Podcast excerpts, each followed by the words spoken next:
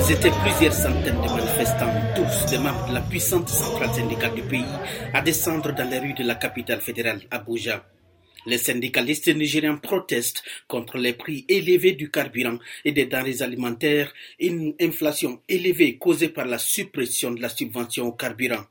Les négociations entre les syndicats et le gouvernement fédéral n'ont pas encore abouti à un accord. Benjamin Anthony, président du syndicat des sociétés publiques.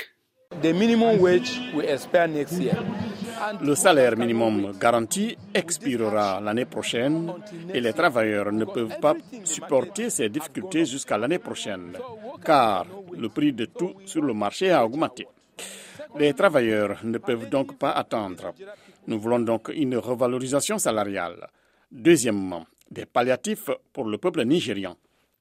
Les syndicats exigent un nouveau salaire minimum et jugent insuffisantes les mesures radicales annoncées par le président Bola Tinubu pour atténuer les effets de la suppression des subventions au carburant. Jimmy Innocent et Alumine sont venus participer à la manifestation. La situation m'affecte sérieusement parce que je suis fonctionnaire après tout. Le salaire ne mérite même pas qu'on en parle. Combien vaut le salaire pour en parler? Maintenant, depuis la fin de cette subvention, je ne peux pas conduire ma voiture parce que je ne peux me permettre d'acheter du carburant. Je ne peux pas. Je pense même, et j'ai dit à mes enfants de m'acheter un vélo pour que je puisse faire le chemin de Koubois jusqu'à mon bureau.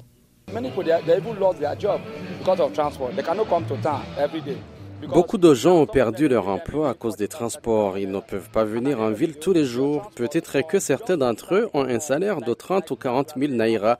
Et votre transport, si vous habitiez en dehors d'Abuja, juste par exemple Mararaba, jusqu'au centre-ville, vous payez 1000 naira. Donc pour aller et retour, c'est 2000 naira par jour. Certains des manifestants à Abuja portaient des pancartes avec des slogans comme Nous protestons contre la suppression de la subvention et la souffrance du peuple nigérian ou encore Tinubu tue la corruption, pas la subvention au carburant. BRICS aussi a fait le déplacement. Les travailleurs ne peuvent plus supporter de payer des prix élevés. Les prix ont augmenté de 600 à 700% dans divers domaines et vous savez que la plupart de la main-d'œuvre vit en dehors du centre-ville. C'est donc une situation très grave et les effets multiplicateurs sur d'autres commodités ont également rendu le niveau de vie des travailleurs insupportable. La manifestation d'Abuja s'est déroulée sous une forte présence des agents de sécurité pour éviter tout débordement. Elle se poursuivra pendant une semaine pour mettre la pression sur les autorités fédérales.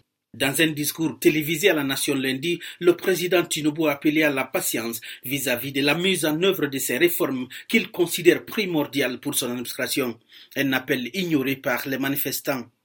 Le gouvernement fédéral défend la suppression de la subvention au carburant comme une mesure qui a permis de mettre fin au déblocage des milliards de dollars des caisses de l'État chaque année au nom de la subvention au carburant. Gilbert Tamba pour VOA Afrique, Abuja.